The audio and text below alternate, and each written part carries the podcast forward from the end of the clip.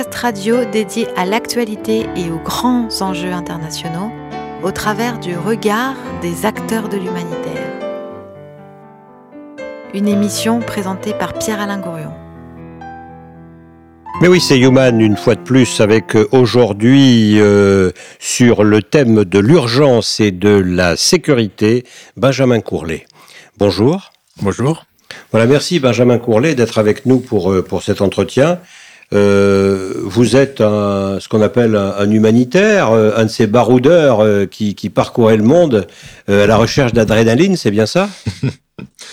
À la recherche d'efficacité avant l'adrénaline, oui. Oui. Efficacité pour faire quoi?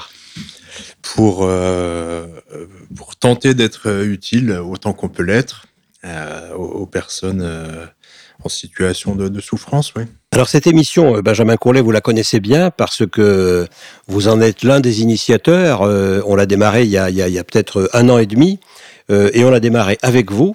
Et je vous remercie donc d'être là. Je te remercie, je vous remercie. On ne sait plus si on se voit, si on se tutoie, d'être là pour pour pour, voilà un peu faire un premier anniversaire de cette de cette émission. Voilà, on a eu cette idée parce que l'humanitaire est un thème euh, qui, euh, qui intéresse tout le monde. Alors certains humanitaires disent l'écologie a pris euh, dans la place, dans, la tête des jeunes, le, le, le, comment dirais-je, l'aura qu'avait l'humanitaire autrefois. Est-ce que vous partagez cette opinion? Oui, alors effectivement, je pense que le, aujourd'hui, la catastrophe écologique, en tout cas l'urgence écologique est effectivement euh, enfin, euh, enfin euh, fait enfin l'unanimité en, en, France. et peut-être qu'effectivement l'humanitaire qu'on a pu, dont on a vu l'émergence dans les années 70, a peut-être un petit peu laissé la place, notamment, notamment dans les médias. Après, est-ce qu'il faut opposer ces deux, ces deux thématiques? Je pense pas. On verra qu'elles sont extrêmement, extrêmement liées et complémentaires. D'accord. Voilà. Alors cette émission, bien quand on est seul à seul avec un invité, euh, bah, c'est un peu un portrait, et donc euh, on a tendance à, à, poser des questions personnelles. Et celle qui me vient à l'esprit, c'est euh, bon, vous n'y avez peut-être pas pensé dans le ventre de votre mère à l'humanitaire, mais comment ça vous est venu? Vous avez fait une école spécialisée dans ce domaine? Oui, effectivement, j'ai pas de grands souvenirs du ventre de ma mère. Euh, mes premiers souvenirs remontent un petit peu plus, sont un petit peu plus récents. Euh, je pense qu'effectivement, cette, cette passion pour, euh, pour l'humanitaire a émergé euh, autour de, de 15-16 ans et c'est progressivement affiné. Quel est votre premier souvenir par rapport à ça? Un truc qui vous a accroché? Oh, C'était une, une expérience une expérience personnelle de, du tsunami en, en Indonésie 2004. D'accord. 2004 et effectivement à partir de là, euh, je crois avoir euh, avoir trouvé ma voie. Donc ça a été ensuite un, un long cheminement qui m'a effectivement euh, amené à faire des, des études dédiées dédiées à l'humanitaire et à tout simplement commencer commencer à y travailler. C'est-à-dire vous étiez en Indonésie au moment du tsunami? Vous oui. étiez touriste? Oui, oui, j'étais j'étais un, un, touriste tout à fait lambda. Et euh, voilà, c'était simplement, euh, j'ai pas été victime à titre personnel, mais c'est simplement le, le premier, la première euh, confrontation, on va dire, avec une situation d'urgence humanitaire. Euh, et ça m'a tout simplement très intéressé et j'ai fait le choix de voilà d'y consacrer une partie de ma vie. Est-ce qu'il vous est arrivé de le regretter? À aucun moment. Alors, on peut regretter parfois des décisions qu'on a pu prendre euh, au cours d'une mission. Hein, on, a pu faire, euh, j'ai pu faire des, erreurs, on va dire professionnelles, euh, mais en tout cas regretter, regretter ce choix-là, non, à aucun moment. Et si c'était le cas, j'aurais tout à fait la, liberté aujourd'hui de, changer de, de voie. Donc non, je, j'en suis pour l'instant toujours extrêmement satisfait et heureux. Non, mais je pense à quelque chose que, auquel tout le monde pense, et qui est la vie personnelle. Il, est difficile euh, quand on mène une vie d'urgentiste, parce que c'est votre métier euh, dans l'humanitaire. Il est difficile, j'imagine, d'asseoir une famille, d'avoir femme et enfants. Euh, et, de rentrer au foyer tous les jours à 6h30. À 6h30, comme à 20h, comme à minuit, effectivement, c'est, j'allais dire, impossible. Alors certains arrivent à, allier un petit peu leur, leur vie personnelle avec, avec cette vie d'urgentiste. ça demande effectivement des, des, choix, voire des, voire des sacrifices que certains acceptent mieux que d'autres ou plus longtemps que d'autres. donc voilà, tout est une question de, de choix et de stabilité personnelle. donc je pense qu'il reste quand même extrêmement important de, voilà, de viser cette, cet équilibre pour pouvoir être pleinement épanoui et, surtout éviter que l'humanitaire devienne une drogue ou devienne finalement sa seule euh, voie possible. Parce que sinon, peut-être que la notion de plaisir et, de sens pourrait un petit peu euh, se perdre euh, au profit d'une obligation professionnelle. Je pense important de jamais avoir cette idée de carrière pour pouvoir toujours euh, voilà, se remettre en question euh, et avoir la liberté de, de, changer, de changer de voie euh, si on considère un jour être trop fatigué ou simplement ne plus être à la bonne place. Et quand vous étiez jeune, alors que vous avez démarré, que vous avez dit tiens, je veux faire des, des études dans ce dans ce domaine-là, au passage, d'ailleurs, vous avez fait quoi comme études? Vous avez fait une école spécialisée? Oui, j'ai fait l'école 3A, oui. donc l'école 3A à Lyon, euh, voilà, qui effectivement m'a permis de, de d'atteindre cet objectif que je m'étais fixé. Alors il y a, a d'autres écoles également qui proposent euh, des, des, parcours pour de, de, futurs humanitaires, notamment l'école Bioforce euh, et quelques autres en France. Et donc euh, quand vous avez dit à, à, vos parents, tiens, je veux faire ça, ils ont bien réagi? Je pense qu'ils savaient pas exactement de quoi je de quoi je parlais. Hein. C'est un même moi, c'était c'était pas extrêmement clair à l'époque. et après c'est un, un parcours qui, qui a été progressif. Donc, euh, au fil de, des expériences, au fil de mes missions, ils ont également, euh, eux, comme mon entourage de manière plus globale, ont pu mieux comprendre et également me faire confiance euh, au fur et à mesure de, de mes expériences. Ils vous ont pas dit, t'es un fou, euh, qu'est-ce que tu vas faire là-bas euh, Pourquoi tu restes pas ici Prends-toi une femme et des enfants. oui, toi bien, quoi.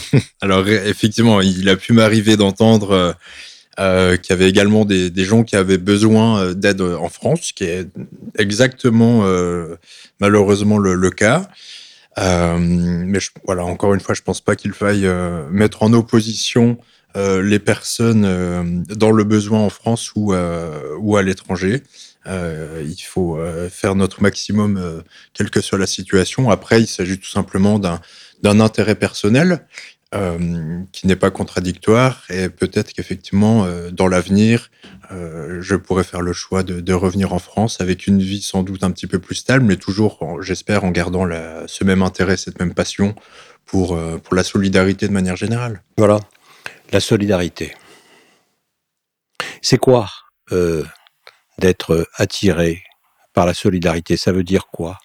Au plan personnel ça veut dire, je pense, euh, pour moi, je le vois absolument pas comme euh, comme un, sacrifice. C'est tout simplement essayer de, conjuguer euh, un intérêt, un plaisir personnel à vivre effectivement des, expériences très spécifiques, avec, comme je le disais, l'ambition d'une utilité, l'ambition de, pouvoir, de faire en sorte d'avoir un certain impact euh, aussi minime soit-il, parce que parfois je pense que on, on aimerait être beaucoup plus efficace qu'on qu ne peut l'être. Mais en tout cas, euh, voilà, le, plaisir et le plaisir et l'efficacité, c'est des notions que que je, je tends à, à réunir. Est-ce que parfois on peut on peut désespérer des hommes Alors effectivement, on aurait tout un tas de raisons de, désespérer. Je pense que euh, on n'est pas obligatoirement un humanitaire pour avoir des, raisons de désespérer. Et à l'inverse, euh, à l'inverse, on a également euh, énormément d'exemples que, que ce soit, euh, je pense, en France ou, euh, ou dans les différents pays dans lesquels je, peux être amené à travailler, énormément d'exemples d'espoir, de, des, des gens exceptionnels, des gens optimistes, des gens courageux, quelle que soit leur nationalité ou leur culture. Et donc, on peut faire le choix également de se rattacher à eux pour être, pour être optimiste. Voilà, parce qu'il en faut quand même de l'optimisme, il en faut du goût de vivre euh, quand, on, quand on arrive et qu'on est devant, j'imagine, des populations euh, voilà, euh, touchées, travaillées par, par qu'il s'agisse d'une urgence, comment dirais-je, climatique ou d'une urgence pardon, humaine liée à un conflit ce qui est peut-être encore plus dur, parce que ce sont les hommes qui sont là les responsables. Ça ne doit pas être facile, être possible d'arriver et puis comment dirais-je, d'avoir une attitude négative, pessimiste. Après, je pense que tout dépend également des, personnes, hein. tout dépend de l'ossature personnelle de chacun. Euh, est-ce qu'il est obligatoire d'être optimiste pour agir? J'en suis pas persuadé. Euh, ce qui est important euh, au premier égard, c'est déjà d'essayer de rester professionnel, de faire son métier avec passion, avec sérieux, et ensuite, bon voilà, c'est un petit peu la liberté de chacun euh, d'y croire ou pas. Hein. C'est un, un, choix personnel. Euh, voilà, moi j'essaie euh, de rester optimiste parce que c'est également une, une, motivation et, la condition de, de, mon plaisir. Mais encore une fois, on nous demande surtout d'être euh, d'être efficace, euh, d'être à l'écoute de la situation, à l'écoute des, des gens, plus que d'avoir des idées, j'ai envie de dire. Comprends. Bien que ce ne soit pas interdit. Absolument pas. il y a toujours effectivement quand même une, euh, au moins, euh, au moins à l'origine de cette vocation, euh, il y a toujours quand même une part d'idéalisme, une part d'espoir qui, qui, nous invite à l'action. Initialement, je pense qu'elle est obligatoire, et donc ensuite, on essaie de l'entretenir du mieux possible au gré de, au gré de ses expériences. Mais alors justement, entre, comment dire, les espoirs, l'imaginaire que, le jeune homme qui commence des études dans ce domaine-là euh, a en tête et la réalité, euh, quel, est le, quel est le gap Quelles sont les, quelles sont les différences? Est-ce que vous comprenez ma question? Alors, encore une fois, je pense que hum, déjà, quand on, quand on fait le choix de, de s'investir dans l'humanitaire en étant jeune, on a des idéaux, on a également tout un tas de, clichés sur euh, que ce soit le monde ou les situations qu'on va rencontrer. Donc finalement, quels que soient ces idéaux, on commence par être surpris. Hein, chaque fois que chaque fois qu'on est amené à se déployer dans, dans une zone, euh, on est surpris par euh, un environnement, un contexte des, des, personnes, et finalement, on apprend à ne plus du tout avoir d'idées préconçues. Et je pense que c'est ça qui euh, c'est ça qui est aussi extrêmement important. Toujours pouvoir se remettre en question, remettre en, question euh, les, idées initiales euh, pour pouvoir s'adapter tout simplement à, la réalité. donc j'ai pas comme ça en tête d'éléments spécifiques de, distanciation entre les espoirs que j'ai pu avoir il y a une quinzaine d'années et, ma, la situation aujourd'hui. Mais je pense qu'il reste également euh, très, euh, très d'actualité, c'est un sentiment de révolte, en tout cas une volonté d'agir, quelles que soient euh, les situations. je pense simplement que c'est une lutte contre l'immobilisme et contre le... Oui, on, est, on essaie tout simplement de, de faire changer les choses quelles que soient encore une fois les motivations intérieures qui nous amènent à cela, mais l'idée est quand même de vouloir, de vouloir agir. Plongez dans vos souvenirs, euh, Benjamin, et essayez de, vous souvenir d'un moment où vous avez ressenti de la révolte. C'était quand? C'était où? Oh, c'était très récemment. Hein. C'est très récemment où malheureusement c'est à, chaque mission. Euh, c'était en République démocratique du Congo sur euh, sur une urgence Ebola ou pour différentes raisons, euh, on n'a pas eu euh, l'autorisation d'agir tel qu'on le souhaitait et tel que la, euh, la population le souhaitait. Voilà. pour, différents, pour différentes raisons. concrètement, vous vouliez faire quoi? Bah, concrètement, on, souhaitait faire plus, c'est-à-dire on souhaitait apporter davantage d'appui à la communauté qui était sujette à, à cette épidémie Ebola et pour des, pour des questions euh, politiques, euh, voilà, ça n'a pas pu être possible. Donc c'est quelque chose, encore une fois, qui est, euh, qui est régulier, hein, parce que les, les, autorités nationales ou régionales demeurent bien sûr légitimes euh, dans, leur, dans leur pays et dans leur région. Vous les respectez toujours? On les respecte bien évidemment parce qu'encore une fois elles sont légitimes.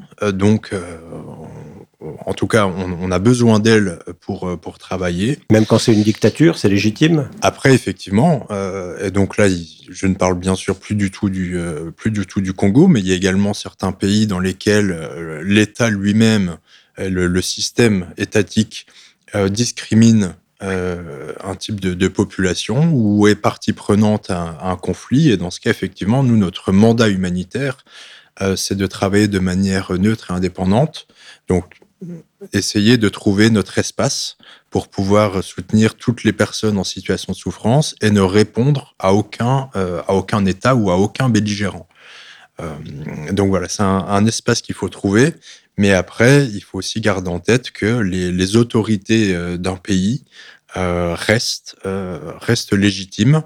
Donc il y a tout un tas de débats en interne dans l'humanitaire avec le, droit ou le devoir d'ingérence. c'est un débat qui est ancien. Mais la réalité du terrain fait qu'il faut toujours essayer de, voilà, de trouver sa place entre la légalité ou parfois l'illégalité, euh, en essayant d'avoir un impact, euh, parce qu'effectivement, il est aussi, euh, il arrive encore aujourd'hui que des ONG soient expulsées d'un pays parce que tout simplement les autorités les refusent pour différentes raisons. Donc, si euh, les, autorités nationales refusent l'accès d'une ONG, ben effectivement, il, est quand même extrêmement compliqué de venir euh, outrepasser leur, euh, leur décision. Et alors là, concrètement, pour revenir à cette épidémie d'Ebola, c'était au Congo. Donc, c'était en 2000. C'était il y a quelques mois. Il y a quelques mois, ah oui, en 2019. donc, l'ONG dont vous dépendiez, on n'est pas obligé de la citer, euh, voulait faire un type d'action que vous aviez euh, prescrit et les autorités s'y sont opposées. Ouais, c'était tout simplement la population qui nous demandait de mettre en œuvre certaines, euh, certains types d'activités. Euh, pour les soigner pour les, pour les soigner, pour surtout les prémunir du risque de, de, contamination. Et les autorités avaient un autre, tout simplement un autre plan, une autre, un, autre plan d'action. Euh, et encore une fois, les, les autorités ont, voilà, ont, ont mis en, en œuvre leur, leur, propre plan et donc la population, tout comme nous, avons, avons regretté cette décision. Euh, donc voilà, on, a, on en a parlé énormément avec les autorités pour essayer de les convaincre, mais elles restent les décisionnaires finaux de, de ce type de, de, situation. Et si on suppose que la population se révolte à ce moment-là, dans, un, dans une tension euh, plus importante que celle que vous avez vécue, euh, vous allez prendre parti? Alors, non, le, rôle, je pense, euh, encore une fois, les ONG sont extrêmement multiples, mais le, rôle des ONG euh, internationales et professionnelles, encore une fois, euh, c'est un mandat humanitaire, c'est-à-dire d'aider les personnes en situation de vulnérabilité. À aucun moment, ce type d'ONG ne prendra parti pour, encore une fois, un, un belligérant quel qu'il soit, qu'il soit étatique ou non étatique, et en particulier, à aucun moment, une ONG sérieuse n'essaiera de d'allier la population contre ces autorités. Ce n'est absolument pas notre rôle et ce serait justement le, euh, la définition de l'ingérence, l'ingérence politique. Donc de l'ingérence humanitaire peut exister, mais là il s'agirait de parler d'ingérence politique et c'est absolument pas le, rôle ni le mandat de, ces ONG. Alors on va revenir sur cette différence entre éventuelle entre ingérence humanitaire et ingérence politique, mais avant ça on va peut-être s'offrir un petit moment de musique et vous nous avez proposé euh, Abidjan Faro euh, du groupe Espoir 2000. Écoutez.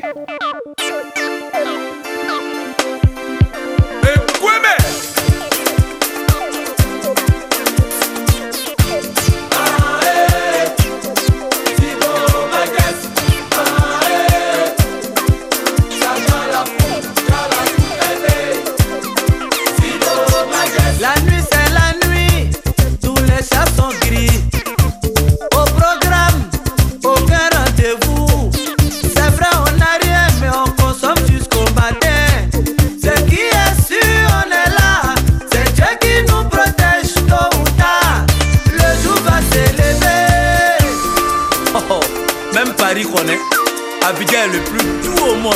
Hein? Oh, il était comment les gros choses? Ça y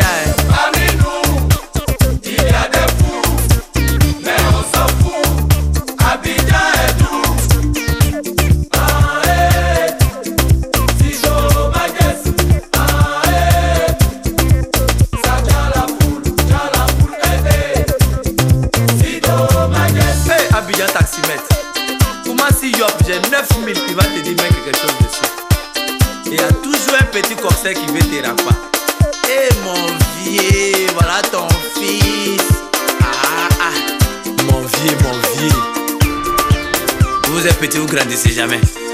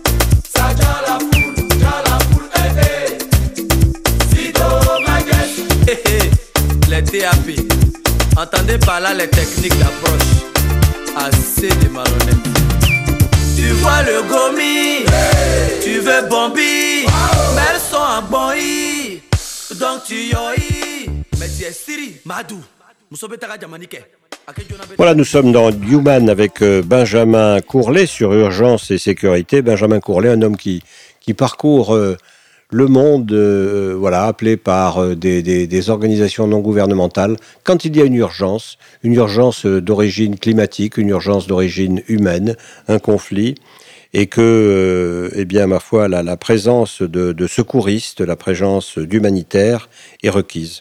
Alors, Benjamin, vous, vous, opposiez à l'instant euh, l'ingérence humanitaire qui serait acceptée, conseillée, à l'ingérence politique qui, elle, serait interdite aux humanitaires. Pouvez-vous décrire ces deux ingérences-là On a parlé, euh, Bernard Kouchner, machin, etc., euh, du droit d'ingérence ou du devoir d'ingérence. Il s'agissait de quoi? Alors, il s'agissait de, considérer que la notion de droit de l'homme, euh, la notion d'assistance, la notion de le, le droit fondamental pour pour chaque chaque homme sur terre à vivre de manière digne pouvait justifier euh, le non-respect euh, le non-respect des autorités des frontières tout simplement le le- la liberté d'un État à euh, avoir autorité sur, sur son territoire. Euh, donc effectivement, il y a eu énormément de, débats euh, au cours des dernières années. C'est un débat qui peut encore exister aujourd'hui. Euh, Est-ce que l'assistance humanitaire euh, justifie que des acteurs parfois étrangers puissent intervenir sans autorisation euh, dans un pays qui leur est, qui leur est étranger? Donc encore une fois, ce débat existe. Certaines ONG euh, assument ce qu'elles appellent donc ce devoir de ce devoir d'ingérence. Lesquels, par exemple? C'est pas secret, ça. Non, c'est pas secret. Après, bon, je pense que c'est euh, c'est- certaines sont connues. C'est pas une dénonciation, elle le revendique. Oui, elles le revendiquent. Après, il y a également un principe de réalité. Euh, donc, je veux pas parler à leur place, mais il y a également un principe de réalité. Non, qui- qui qui fait que bah, des ONG sont pas certaines ONG sont plus euh, indépendantes que d'autres, euh, notamment dépendantes des, des bailleurs de fonds. Et effectivement, plus une ONG sera indépendante par rapport à ses bailleurs de fonds, plus elle aura la liberté d'agir là où elle le souhaite et de manière complètement dissociée de tout agenda politique. Les bailleurs de fonds, c'est-à-dire les gens qui vont financer les institutions, puisqu'il y a deux sortes d'ONG. En gros, où il y a plusieurs sortes de financement, il y a les ONG qui se financent exclusivement euh, avec euh, les dons que font euh, les gens, les gens du public. C'est la raison pour laquelle ces ONG font tellement de publicité, qui parfois d'ailleurs sont, critiquées, on y reviendra peut-être. Et puis, euh, celles qui sont financées totalement ou partiellement euh, par des institutions, par exemple l'Europe ou l'ONU, etc., ou des pays, évidemment, euh, comme les États-Unis, l'Angleterre, etc., la Grande-Bretagne. Euh, et donc, vous dites, celles qui sont financées uniquement par des dons privés sont plus indépendantes, ont les mains plus libres en quelque sorte. Disons qu'effectivement, elles ont une capacité d'action euh, qui est qui est supérieure euh, en termes d'indépendance. Après, quand on parle par exemple de bailleurs de fonds tels que euh, l'Union européenne, les, États-Unis ou, ou les Nations Unies, ces bailleurs de fonds importants s'attachent quand même à respecter au mieux possible les droits humanitaires.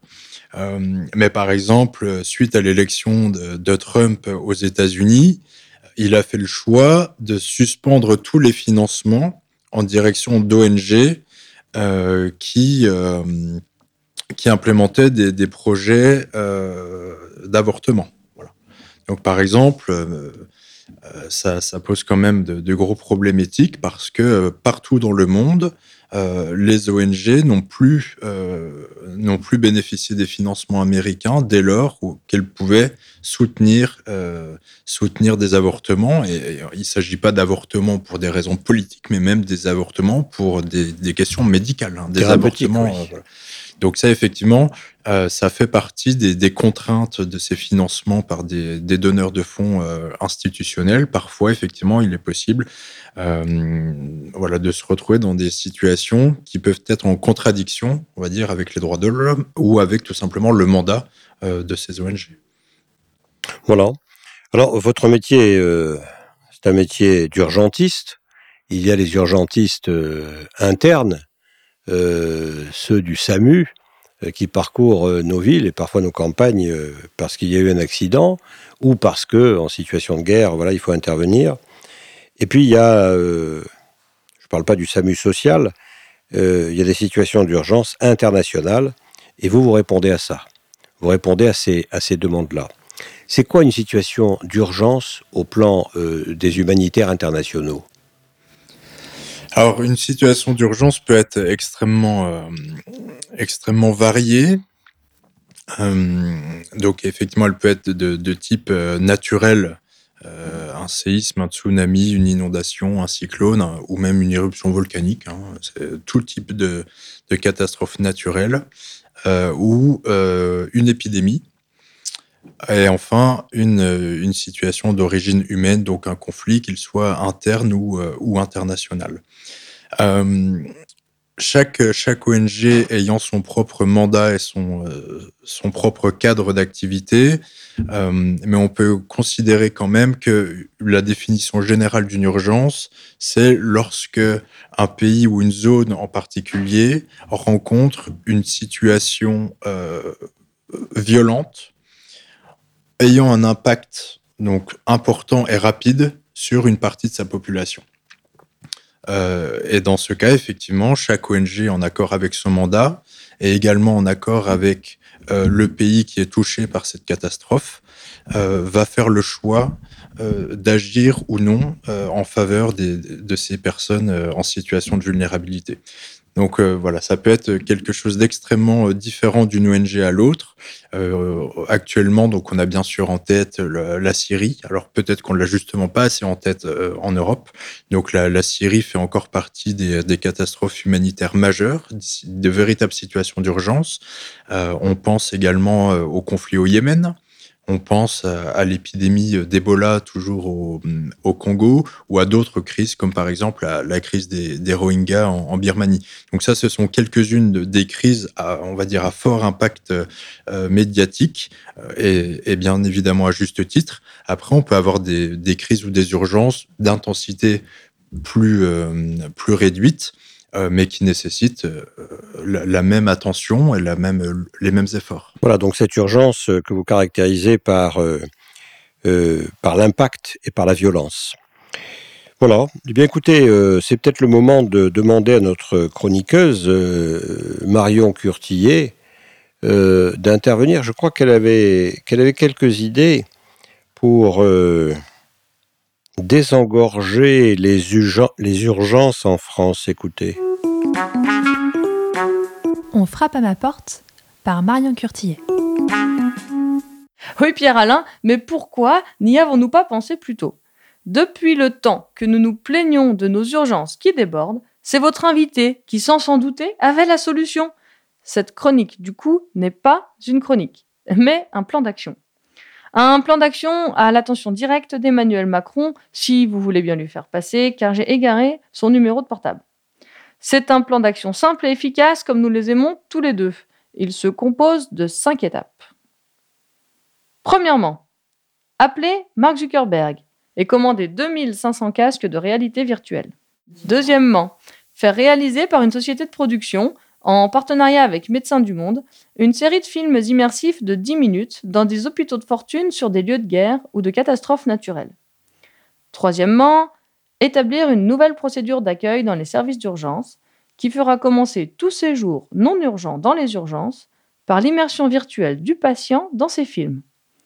Quatrièmement, si, après ces 10 minutes, le patient estime toujours qu'il a sa place dans un service d'urgence, continuer la prise en charge selon les modalités habituelles. Pour tous les autres, les laisser repartir chez eux après les avoir aimablement remerciés de leur visite. Cinquièmement, rédiger les décrets d'application de cette procédure. Je vous entends déjà me dire, cher Pierre-Alain, que les syndicats ne laisseront jamais passer une telle réforme. Évidemment, vous avez raison, ils auraient bien trop peur que cette redoutable méthode de relativisation par l'expérience de la gravité des problèmes ne soit appliquée ensuite aux manifestations en tout genre dont nous avons la spécialité. Imaginez un peu. Avant de manifester, 10 minutes d'immersion obligatoire dans un pays en guerre. Après ces 10 minutes, voilà, vous pouvez maintenant manifester. Non, c'est sûr, ça ne passera jamais.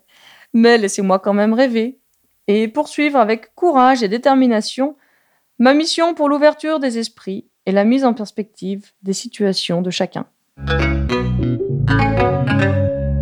Voilà, on va pas commenter euh, ce, le commentaire en quelque sorte et la chronique de, de Marion qui a toujours un peu cette distance humoristique euh, qui aura été appréciée de nos auditeurs. Euh, voilà, à travers ces, ces images difficiles, ces moments difficiles euh, que vous traversez. Alors, dans ces moments difficiles que, que vous traversez, vers lesquels vous allez, euh, Benjamin Courlet, euh, vous avez des, collaborateurs, vous avez des chefs, vous avez des gens sous vos ordres euh, qui sont des humanitaires comme vous. Est-ce que, euh, comme pour les pompiers, comme pour toute personne qui porte secours, euh, la question de la sécurité est une question première. Et pourquoi? Alors effectivement, euh, c'est bien évidemment la base de tout. Hein, puisque euh, qu'il soit secouriste en France, vous avez parlé des pompiers, ou à l'étranger, euh, avant d'avoir l'ambition d'être utile et d'être efficace, il faut tout simplement rester en vie. Et au-delà de, sa propre vie, il faut également être dans des conditions psychiques euh, suffisantes pour faire un travail de qualité. Donc c'est effectivement quelque chose qui est, primordial et qui finalement dépasse notre propre personne. Parce que si un incident majeur venait à toucher euh, un membre, euh, membre d'une ONG, il est extrêmement fréquent que ce soit toute l'ONG qui soit impactée, qui soit contrainte de suspendre temporairement ses activités, voire même de quitter la zone. Et dans certains contextes, euh, quand je parle d'incident majeur, ça peut par exemple être un, un décès ou un kidnapping. C'est même l'ensemble des ONG internationales qui peuvent se voir impactées. Oui, Donc, parce que vous avez une valeur finalement, vous avez une valeur monétaire à l'égard de certains groupes. Si on vous kidnappe, on va pouvoir demander une rançon peut-être. Alors effectivement, selon les selon les contextes, effectivement certains certains groupes sont, groupes armés sont toujours euh, font, du kidnapping un mode opératoire pour des, pour des raisons souvent politiques. Euh, et à ce titre, tout étranger, qu'il soit humanitaire ou acteur privé, peut avoir une valeur, qu'il soit symbolique euh, ou financière.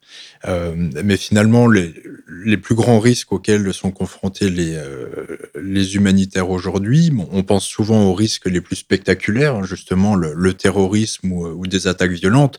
Finalement, euh, un petit peu comme en France, les risques qui, qui, causent le plus de, de morts ou de, ou de, blessés restent les accidents de la route et restent les maladies telles que le paludisme. On est sujet au même titre que au même titre que les, communautés dans lesquelles, euh, auxquelles on, vient porter assistance.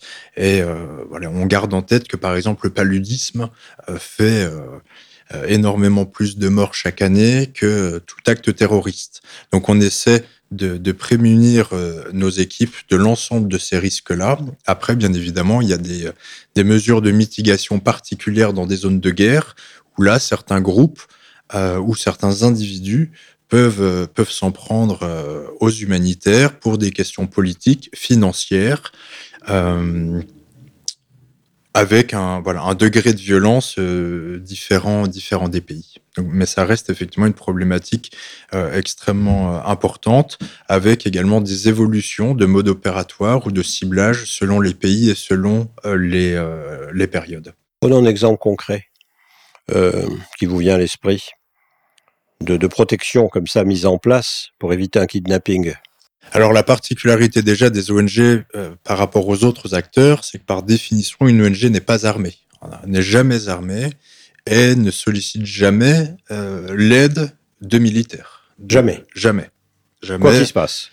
Alors, oui, euh, par euh, oui. Alors quoi qu'il se passe, euh, si effectivement il est, il est possible dans, en extrême euh, urgence, si par exemple on a des personnels qui sont euh, qui sont directement menacés euh, par euh, par un, groupe terroriste, il est effectivement possible de solliciter l'aide de l'armée régulière pour intervenir, comme ça peut être le cas effectivement, euh, même en France, dans une prise d'otage ou Pour n'importe quel citoyen.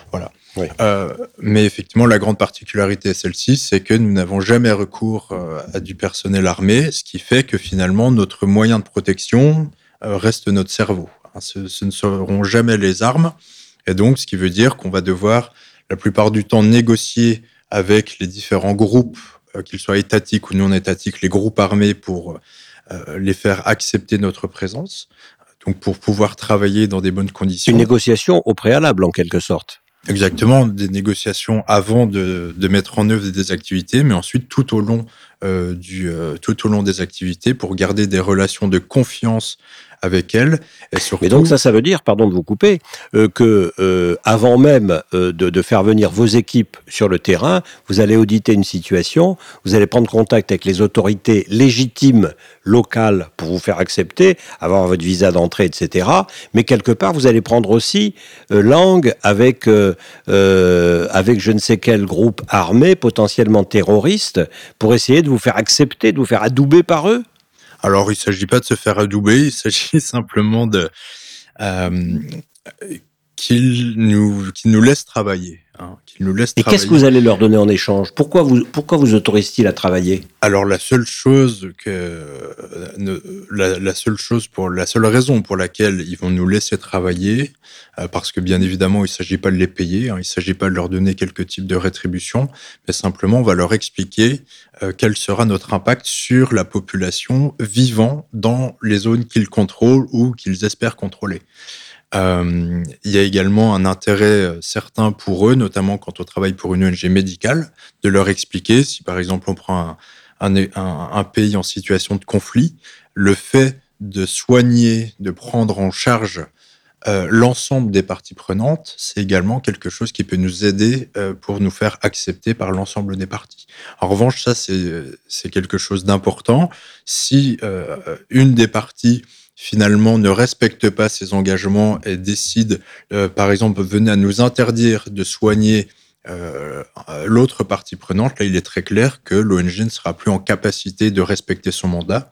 Donc, ça peut justifier le départ et le retrait de, de l'ONG. Donc, il s'agit de leur expliquer notre mandat, d'expliquer également l'intérêt qu'ils auront à nous laisser travailler, que ce soit en faveur de la population, mais également en leur faveur. Euh, et dans ce cas, effectivement, ça nous, ça nous assure, entre guillemets, parce que c'est quelque chose de, de sensible, mais ça peut nous permettre de travailler dans les conditions les, les meilleures possibles. Ça vous est déjà arrivé de devoir qui- quitter justement pour cette raison un terrain d'action? Effectivement, oui, oui, ça nous, ça nous arrive. Alors, c'est toujours. euh, On peut dire quand, où? Non, pas forcément, mais c'est- toujours un déchirement parce que, euh, encore une fois, le but d'un, le but d'une ONG est d'avoir le, le plus grand impact possible en direction de ceux qui souffrent. Et bien souvent, ce sont les, les civils hein, qui souffrent euh, en premier chef. Euh, mais effectivement, si on considère que euh, la sécurité de nos personnels, qu'ils soient internationaux et nationaux, mais également la sécurité de nos patients n'est plus assurée, il est possible en dernier recours de devoir euh, quitter la zone. Donc c'est jamais, euh, c'est jamais simple à prendre. C'est vraiment une, une situation qu'on prendra en dernier recours et qu'on souhaite éviter au maximum, notamment à travers la négociation permanente avec euh, l'ensemble des acteurs. C'est un échec? C'est un échec. Après, est-ce que c'est notre propre euh, échec euh, en partie? Mais, euh, mais malheureusement, euh, alors on, on est dans un monde complexe, dans des situations extrêmement complexes, et donc certains ont un intérêt à, à ce que toutes les ONG euh, partent pour ne pas aussi avoir de témoins. Donc on doit s'adapter à chaque, euh, à chaque situation. Bon. On s'écoute de la musique. Haïti Bang Bang, Très de Karimi. Excellent. Mes amis, mes amis, mes amis. Oh, oh. Mes ami, mes ami, mes ami Sa fe de zom pa we Bey mwen chanje koule Sa fe de zom kite Figi li make mize Nou pito fe men deje Fe semblan sa va chanje Nou pito fe men deje Di pitit pa nou pap toune Mes ami Ay ti mwen sa ou pral fè Fou chanje mentalite moun yo. Peyi man danje Pake peson ki desine le bonye Oh yo yo, nou pito fè men deje Fè semblan sa va chanje. Nou pito fè men deje Di pitit pa nou pap toune vle zami. Haiti mwen oh, oh, oh. Sò mwen se li. Mes amis, mes amis, mes amis. Oh, oh. Caribe. Uzoporo, zopopotore. Uzoporo, zopopotore. Uzoporo, zopopotore.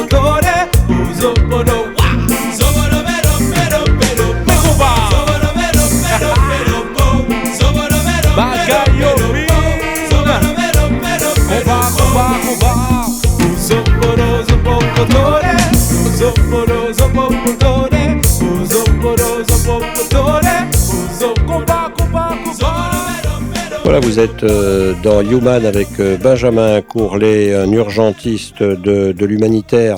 Alors, on, parlait, euh, Benjamin Courlet, de d'ingérence humanitaire, et, vous me disiez, mais quand on, avant, de quitter un pays, par obligation, on essaie évidemment de l'éviter, et, pour essayer de l'éviter, on fait, comme on dit aujourd'hui, du plaidoyer euh, terme que même les avocats n'osent plus employer.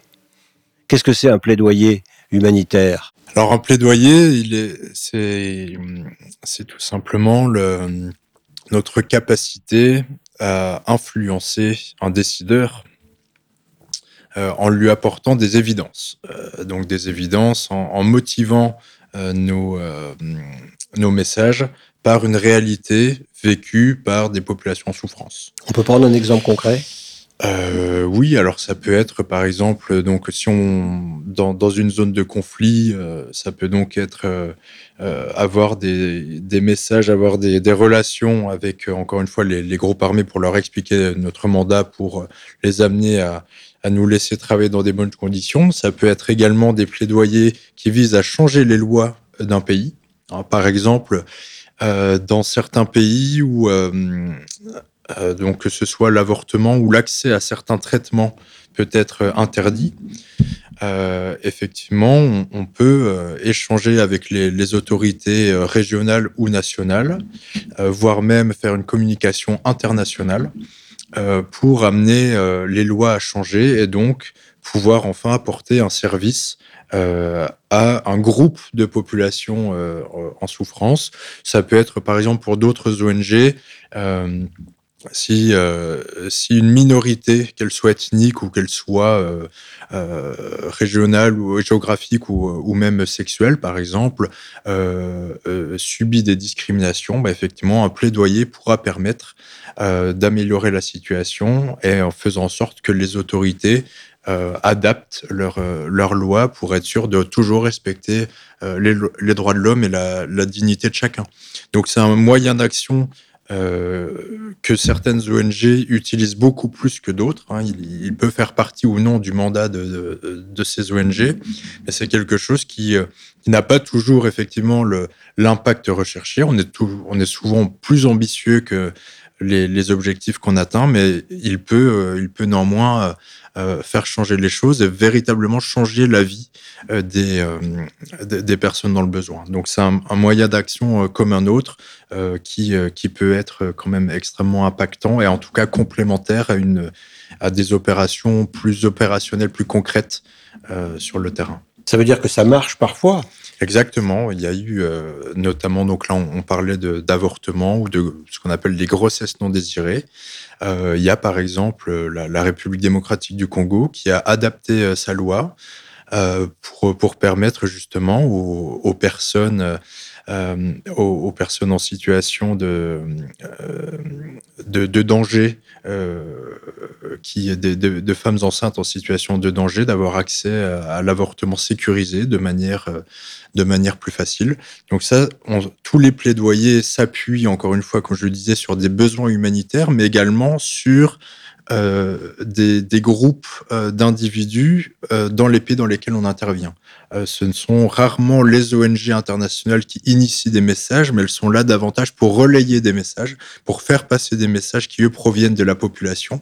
Et simplement, on, on- on travaille en tant que porte-voix pour essayer d'augmenter l'impact, euh, l'influence de ces, euh, des, communautés qu'on qu'on vient représenter ponctuellement euh, en direction des décideurs. Et c'est évidemment plus, plus légitime dans ce cas-là. Je veux dire que quand l'ONG s'appuie sur une demande qui vient, y compris, par exemple, vous l'avez dit, d'une minorité sexuelle, c'est plus légitime d'intervenir et de faire du plaidoyer que, que de venir plaquer je ne sais quelle idéologie occidentale euh, concernant tel ou tel sujet sur une population qui traditionnellement euh, n'y aurait pas pensé d'elle-même. Exactement, on est là encore une fois pour répondre à des besoins, des besoins euh, qui sont euh, clairement identifiés, euh, ou tout simplement répondre à une demande d'appui, euh, que ce soit de la population ou, des autorités, et en aucun cas euh, de suivre un agenda euh, de manière déconnectée du, euh, de, de la réalité des, euh, des personnes.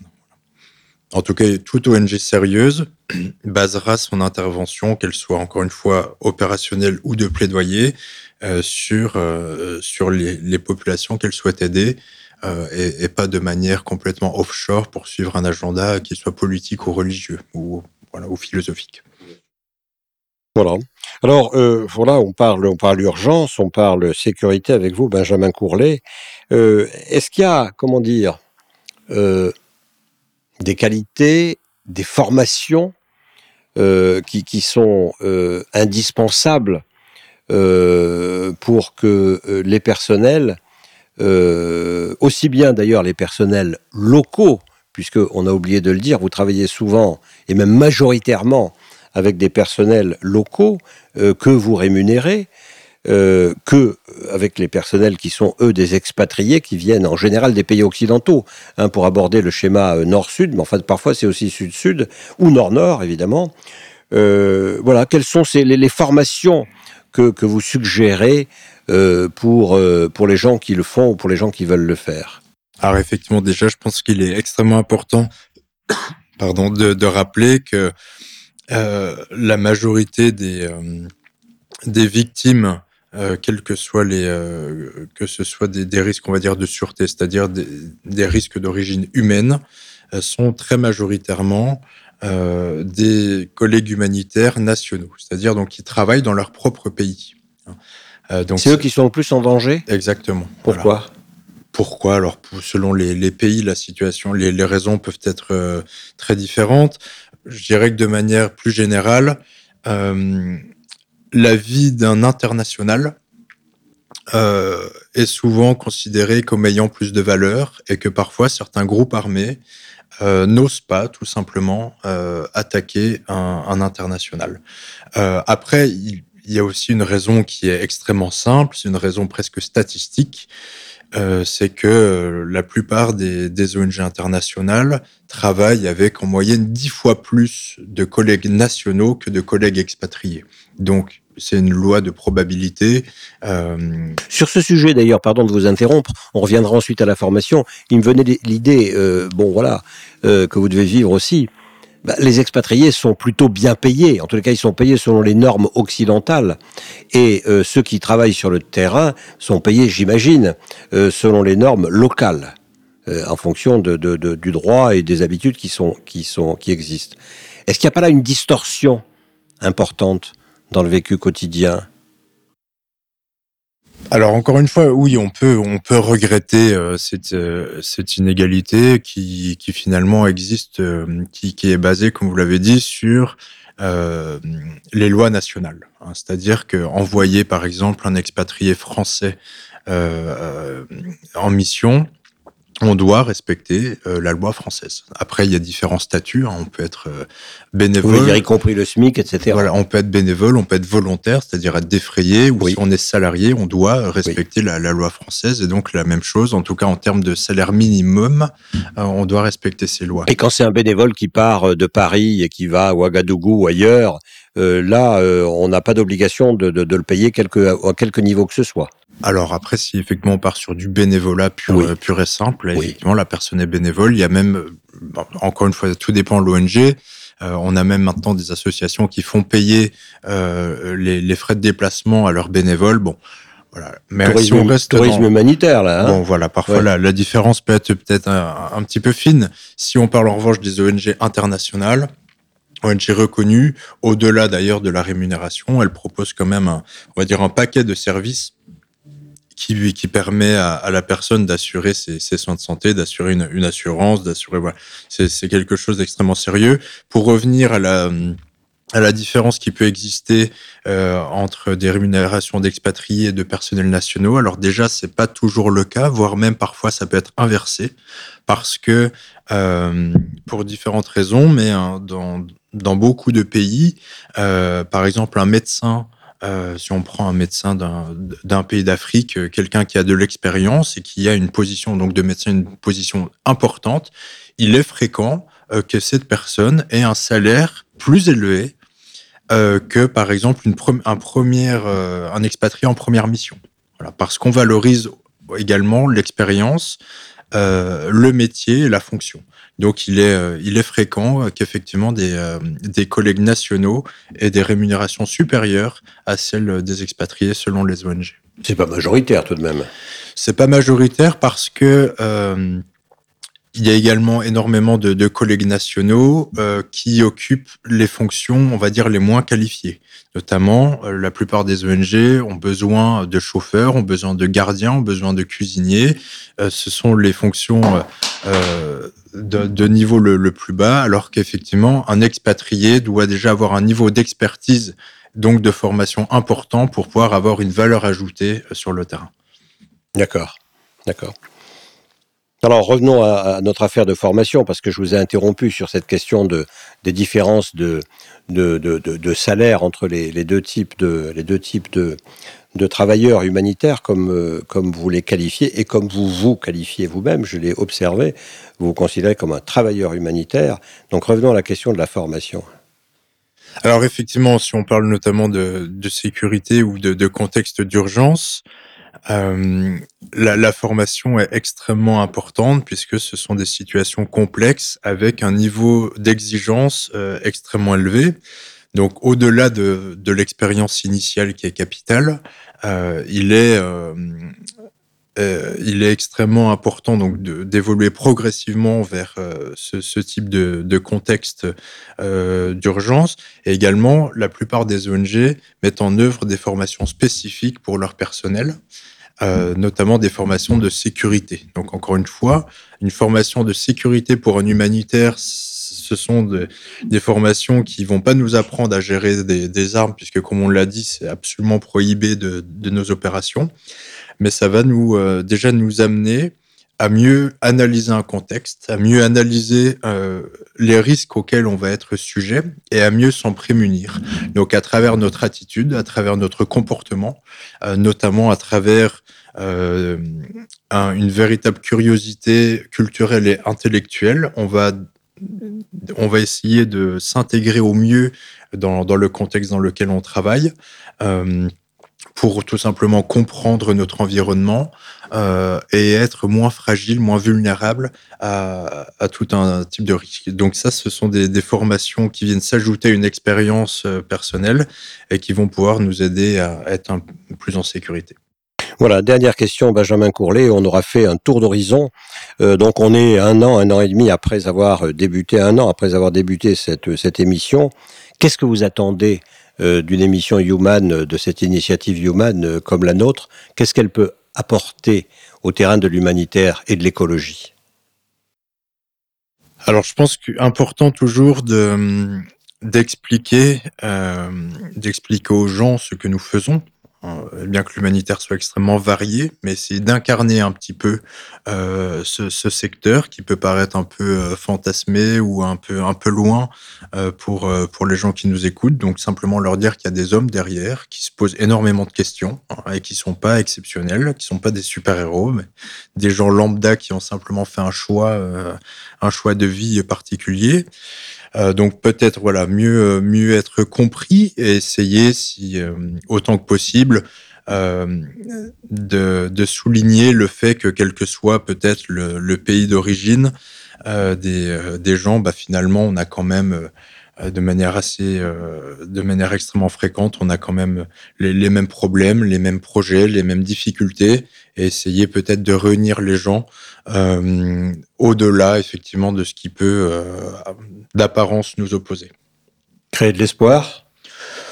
De l'espoir, je pense que chacun a, a la capacité de le, le, créer, mais en tout cas de donner, euh, éviter les peurs sans doute. Au moins éviter les peurs en disant que voilà, il y a, y a des, des expériences et des gens exceptionnels partout et qu'il ne faut pas se, se, cacher derrière des, des catégories et des cases.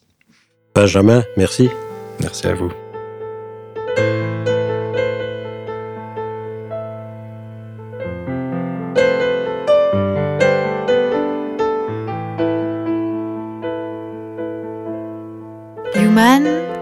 Un podcast radio dédié à l'actualité et aux grands enjeux internationaux au travers du regard des acteurs de l'humanitaire.